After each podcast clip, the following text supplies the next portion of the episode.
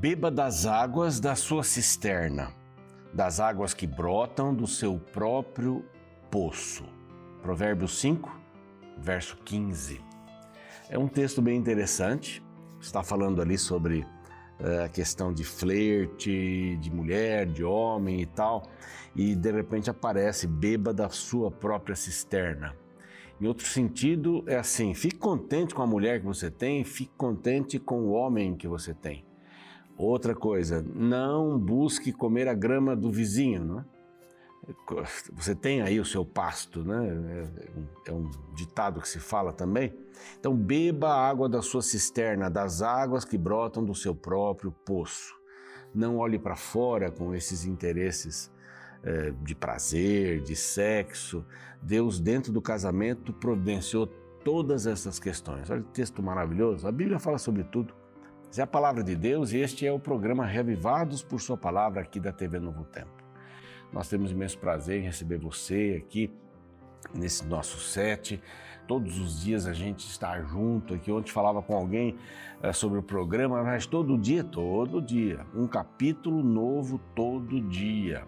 É este o propósito do do programa e também da Igreja Adventista, incentivar as pessoas a estudarem a Bíblia. E pela terceira vez nós estamos fazendo este rolê, entre aspas, é, na Bíblia. Que livro maravilhoso. E cada vez que a gente estuda, mais a gente quer estudar, mais a gente compreende os contextos, as histórias, onde elas se encaixam. E é assim que a gente está passando aqui dia a dia. Uma alegria ter você que está no Spotify, no Deezer, você que está também no ntplay.com e tem outros conteúdos lá também para você poder aproveitar. E no YouTube, Reavivados por Sua Palavra NT, o nosso canal. Se você não está inscrito ainda, vá lá, se inscreva. Que Deus abençoe ricamente você e compartilhe. Seja um missionário, uma missionária também. Bom, nós temos um grupo de pessoas muito especial, são os Anjos da Esperança. Eles nos apoiam financeiramente com suas ofertas. Olha, isso é uma bênção que você que não participa ainda não tem ideia de onde pode chegar aí 20, 30, 40 reais ou alguma coisa mais ou menos eh, todos os meses. Uma benção mesmo. Estamos pregando o evangelho em português e espanhol para todo mundo. São várias emissoras de rádio, de TV, pregando a palavra sem comerciais, né? sem intervalos comerciais. Temos intervalos aqui para as coisas da própria Novo Tempo. Temos também as mídias sociais. Cada hora uma coisa aparece. Agora nós estamos com estudos bíblicos pelo WhatsApp. Eu vou falar daqui a pouquinho sobre isso. Rápido, eh, simples, eh, profundo, maravilhoso. Então, os cursos bíblicos que vão aparecendo, cada hora um curso diferente sobre um outro assunto. E eu já quero aproveitar eh, mostrar para você um dos cursos, mas antes, se você quiser ser um anjo da esperança, ligue para este número que está aqui, tá bom? E vai aparecer outros em outros momentos aqui no nosso programa. Esse é um dos cursos que, por causa dos Anjos da Esperança, a Rede Novo Tempo, essa parceria, a gente tem aqui, eu estou oferecendo já faz tempo. Uh, o Espírito Santo, o Deus dos bastidores, a terceira pessoa da Trindade, uma pessoa, e aqui vários aspectos do trabalho do Espírito Santo em nós e por nós. Se você quiser fazer esse curso, 98 páginas, 15 temas, é só você ligar para este outro número que aparece aqui, tá bom?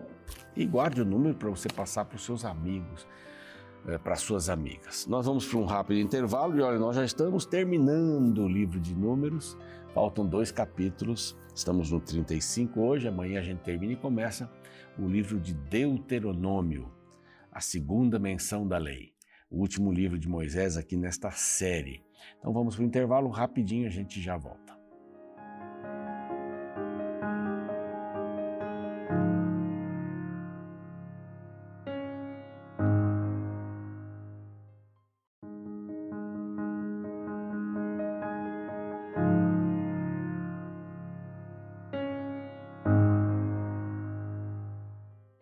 Muito bem, já estamos de volta aqui com o seu programa Reavivados por Sua Palavra. Esse programa que é diário, um capítulo da Bíblia por dia, são 1189 capítulos para formarmos este bloco da Bíblia.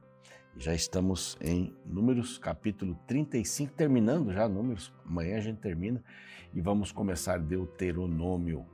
Deuterosa, a segunda vez, Nomos, a lei. Segunda vez que a lei é apresentada, Moisés faz uma recapitulação geral. A gente vai ver daqui uns dois dias isso daí. Mas antes da gente entrar no capítulo 35, eu quero oferecer para você um curso que a Novo Tempo está há pouco tempo, né? É, enviando ou, ou disponibilizando para as pessoas é através do WhatsApp. Você pode ter isso aqui à sua mão, a qualquer momento. Basta você mandar uma mensagem para este número que está aqui, dizendo o nome do curso, Vida Espiritual. Quero fazer o curso Vida Espiritual. Maravilha. Você já vai receber uma mensagem, já vai conversar aqui com o nosso robozinho e vai fazendo seus contatos, até se você precisar depois falar com alguém, também haverá essa possibilidade, mas eu imagino que esse seja o primeiro de uma série de cursos que ficam bem fáceis. Tem um QR Code aqui também para você aproximar aí seu celular, mas é maravilhoso. Eu fiz, gostei muito, simples, profundo, recomendo você para fazer também e anote esse número aí para passar para os seus amigos, tá bom? Nas suas listas de contato. Muito bem, vamos lá aqui o capítulo 35 os assuntos vão fechando a respeito é, da entrada nesta nova situação, né, a terra prometida. Os é, israelitas já estavam às, às portas de entrarem. Moisés deixa tudo esclarecido, cada item, cada ponto, a herança, onde cada um ia ficar. E agora os levitas, depois de falar aí onde cada tribo ficaria, né? os limites, vimos ontem a respeito dos limites é, que Israel iria ocupar ali, deveria primeiro tirar todos que moravam ali e ocupar aquela região. Esse era o plano de Deus, né? Infelizmente, o povo de Israel deixou uma porção de gente ficar, de repente eles começaram a se casar, de repente começaram a influenciar o povo de Israel com seus deuses. E, infelizmente, a história ela não é muito legal nesse sentido. Muito bem, tem aqui alguém me chamando no celular, pronto, já não está mais chamando. Esqueci de colocar aqui, beleza, vamos em frente. É, na realidade, agora Moisés olha aí, pela vontade de Deus, para os levitas. Onde ficarão os levitas? Lá em Canaã. Se são milhares de levitas, não vai dar para manter todo mundo ali, em Jerusalém, no caso, né? É, próximo do templo, ou onde o templo ficaria. É, não dá. Então eles, eles trabalhariam com turnos. E eles foram espalhados. É exatamente isso que vai acontecer aqui. É onde eles, quantas cidades é, foram é, determinadas para os levitas, eles não trabalhariam de outra maneira, eles seriam sustentados pelos dízimos, nós já vimos aqui. Então, capítulo 35 começa assim: Disse mais o Senhor a Moisés. Você percebeu que toda hora, não é? Este é um, esta é uma frase muito importante. Disse mais o Senhor a Moisés. Eu acho que a gente deveria pensar bastante nisso e ouvir mais o que Deus tem para dizer para a gente. Disse mais a Moisés, e Moisés andava na cartilha. Algumas vezes, claro que deu um escorregão ali, mas Moisés andava na cartilha. Deus disse isso, então vamos fazer isso. Só naquela vez que ele tinha que falar com a rocha, ele acabou batendo na rocha. Não foi uma coisa que, que Deus tinha orientado. Mas quando a gente segue o plano de Deus, isso fica bastante forte na nossa vida, os resultados são diferentes. Um dos planos simples de Deus é você ler a palavra todos os dias. E a gente insiste aqui nesse assunto. Todos os dias lendo a palavra, buscando a palavra. Disse Deus a Moisés. Qualquer dúvida, disse Deus a Moisés. Vamos educar filhos, disse Deus. E o que disse Deus sobre isso? O que Deus fala sobre casamento? O que Deus fala sobre divórcio? O que Deus fala sobre a saúde? Daí tantas outras coisas mais. Disse então o Senhor a Moisés, nas Campinas de Moabe, eles estavam lá, vejam, e Moisés está insistindo, né? Campinas de Moabe, junto ao Jordão, antes de atravessar, na parte leste, na altura de Jericó. Coisa ia por ali. Dá ordem aos filhos de Israel que da herança das suas possessões deem cidades aos levitas. Então, cada tribo deveria dar aí uma quantidade de cidades para os levitas, para em que habitem, e também em torno delas dareis aos levitas arredores para o seu gado. É o que eles podiam fazer, ter um, um gado ali ao redor das, destas cidades. Até dar a medida, mais ou menos aí 500 metros a mil metros ao redor, um quilômetro mais ou menos ao redor dessas cidades, deveriam ser também dadas para eles cidades muradas ou não muradas, cidades cercadas ou não, mas essas cidades deveriam ser dadas.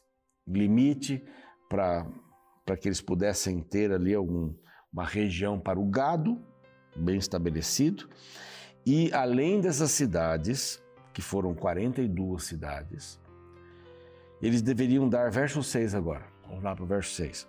Das cidades, pois, que dareis aos levitas, seis haverá de refúgio. Aqui é um conceito bem legal das cidades de refúgio, as quais dareis para que nelas se acolha o homicida. Além destas, lhes darei 42 cidades. Então seriam ao total 48 cidades. 48 cidades.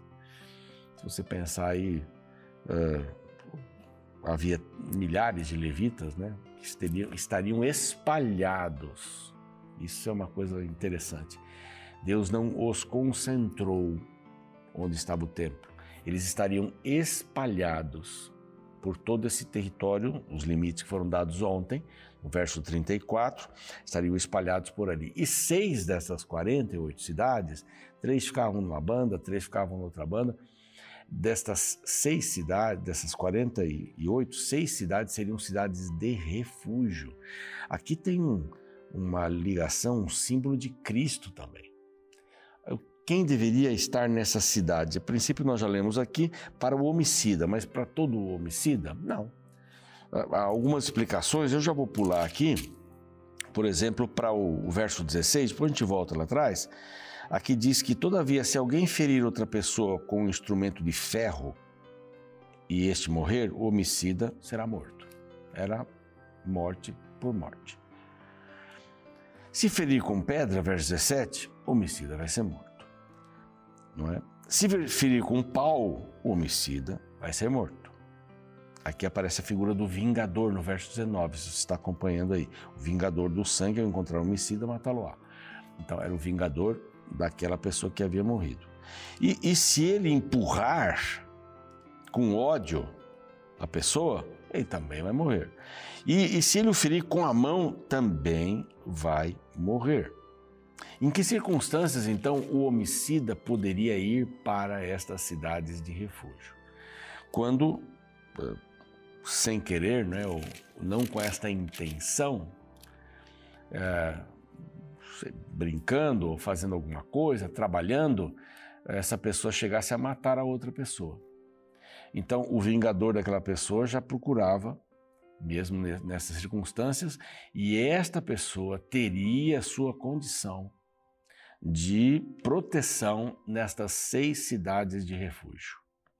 Aqui vai, vai, vai falando sobre os privilégios da cidade de refúgio, né? O vingador não podia entrar ali, o, o homicida que não teve a intenção de matar, que estivesse protegido nessa cidade, ele sairia de lá somente quando o, o sumo sacerdote, o da época, morresse.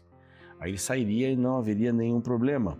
O verso 27 diz que se o vingador de sangue o achar não é, fora dos limites, então ele vai ser morto. Só teria vida se estivesse na cidade de refúgio, pois deve ficar, verso 28, na cidade de refúgio até a morte do sumo sacerdote, porém, depois da morte deste, o homicida voltará à terra da sua possessão. É, é isso. É, é isso que deveria acontecer. E aqui algumas leis aparecem, né? Ninguém deve ser condenado por causa de uma testemunha só. É, pode ser que alguém não goste da pessoa e e vai testemunhar. Eu vi, é uma palavra contra a outra. Né? A Bíblia vai, vai falando por aí. Não se deveria aceitar resgate por uma pessoa que era homicida e estivesse na cidade de refúgio, protegido ali.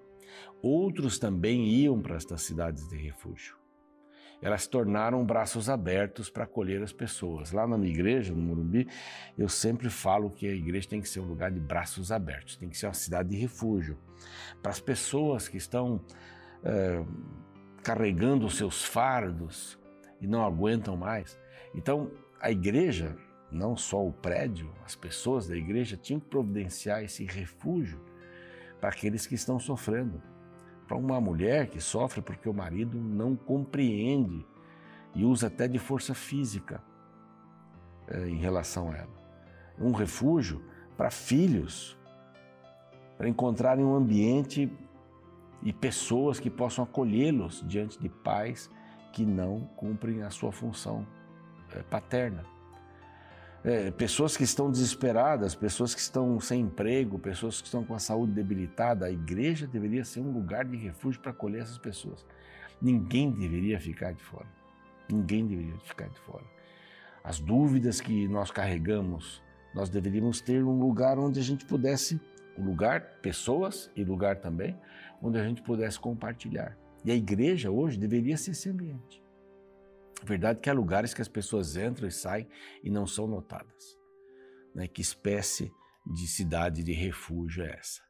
Ao chegar alguém nessas cidades de refúgio, já é, essas pessoas eram identificadas e eram protegidas ali. Então, Cristo é a nossa cidade de refúgio. Cristo é a nossa cidade de refúgio. É, e uma coisinha aqui que, que é aqui no verso 11, né, escolhei para vós outras cidades que vos sirvam de refúgio, que acolha o homicida, e aí vai explicando, que matar involuntariamente. Qualquer delito involuntário nesse sentido. E eu me lembro que, terminando já, eh, eu estive no Japão fazendo uma série de palestras, evangelismo, acampamento, uma porção de coisas. Estive com minha esposa, fomos juntos e eu queria aprender muito da cultura, eu acho a cultura japonesa incrível. Né? E como eles vão para a escola, há uma escola sempre a menos de um quilômetro da casa de alguém, da sua casa. Então as crianças vão a pé, elas são ensinadas a serem independentes, irem a pé para a escola. E eu fui acompanhar os filhos na casa onde eu estava, um bonezinho amarelo, lá sozinhos, num ponto de encontro, aparece, no caso, lá apareceu uma garota com uma bandeirinha amarela, havia outros meninos, meninas ali, e seguiram a menina. Ali, um monte de fandanguinho andando, né, numa fila até a escola. Na volta, eles voltavam sozinhos, e poderiam votar sozinhos por causa do horário ou também no mesmo grupo até esse ponto de encontro. Mas o que eu quero me referir é o seguinte: havia umas casas, eu não me lembro que tipo de placa havia nessas casas, mas havia casas que mantinham portas abertas.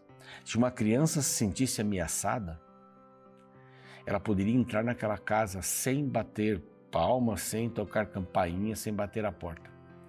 A porta estava aberta, eram casas de refúgio. Eu a chamei de casas de refúgio, não sei qual é a tradução que se dá para aquelas casas. Mas as crianças estavam protegidas lá dentro. Eram geralmente pessoas idosas, aposentadas, que cuidavam, entravam em contato com a família, alguma coisa, resolviam um assunto como ele poderia ser resolvido. Nós deveríamos ser essas cidades de refúgio para as pessoas. Nós deveríamos ser. As pessoas deveriam olhar para nós e encontrar o rosto de Cristo estampado estampado nos nossos gestos, não fisicamente, mas nos nossos gestos, nas nossas palavras. Nós deveríamos ser Jesus para as pessoas. Então, esse capítulo eu acho muito bonito, é? as cidades para os levitas, mas olha, vamos ter cidades para acolher aquele que, que não tem acolhimento e que precisa, que precisa ser acolhido. Sejamos pessoas acolhedoras. Vamos orar? Pai bondoso, pedimos a tua bênção, que haja em nosso coração esse sentimento de sermos um lugar de refúgio para as pessoas que precisam ser ouvidas, pessoas que precisam compartilhar suas lutas. E te agradecemos, porque Jesus também é o nosso refúgio. Podemos encontrar nele a bênção do conselho através da tua palavra. Abençoe os lares, Pai. Que ninguém fique sem um apoio, sem um refúgio. Em nome de Jesus, amém. Fico por aqui, o programa segue amanhã, o último capítulo de Números. Até lá. Você sabe a diferença entre crime culposo e crime doloso? Simples. O crime culposo é quando o indivíduo comete uma infração, porém sem intenção, enquanto que o crime doloso é quando o crime é cometido com a intenção. Por exemplo, algum tempo atrás, vi um acidente no centro da cidade envolvendo um motorista que dirigia em alta velocidade e uma criança de 5 anos que atravessou a pista em um local inapropriado. A criança morreu na hora e o motorista precisou fugir do local do acidente, pois a população queria tirar sua vida por culpá-lo pelo que havia acontecido. Neste caso, o homem errou por dirigir de forma imprudente, porém ele não tinha intenção de tirar a vida da criança. A Bíblia faz distinção entre o crime culposo e o doloso. No Antigo Testamento, quando alguém tirava a vida de outra pessoa de forma intencional, a lei previa o pagamento da pena com a própria vida. Porém, nos casos do crime não intencional, havia as cidades refúgio, as quais serviam como um tipo de asilo para os homicidas. Em número 35, a partir do verso 11, encontramos a ordem divina para a criação de tais cidades. Escolhei para vós outros cidades que vos sirvam de refúgio, para que nelas se acolha o homicida que mata alguém voluntariamente. Estas cidades vos serão para refúgio do vingador do sangue, para que o homicida não morra antes de ser apresentado perante a congregação para julgamento. Nos tempos do Antigo Testamento, vingar a morte do parente assassinado era um costume tradicional e uma forma primitiva de fazer justiça numa sociedade que não havia tribunais como em nossos dias. A Bíblia revela que, visando a justiça entre seu povo, Deus pediu que se criassem as cidades de refúgio para que os culpados tivessem um lugar para se abrigar. É interessante pensar que nos tempos que esse pedido foi feito, a sociedade não tinha essa compreensão sobre direitos humanos que nós temos hoje. Isso mostra o caráter singular da Bíblia ao revelar um Deus que repassou para seu povo leis que estavam muito além de seu tempo.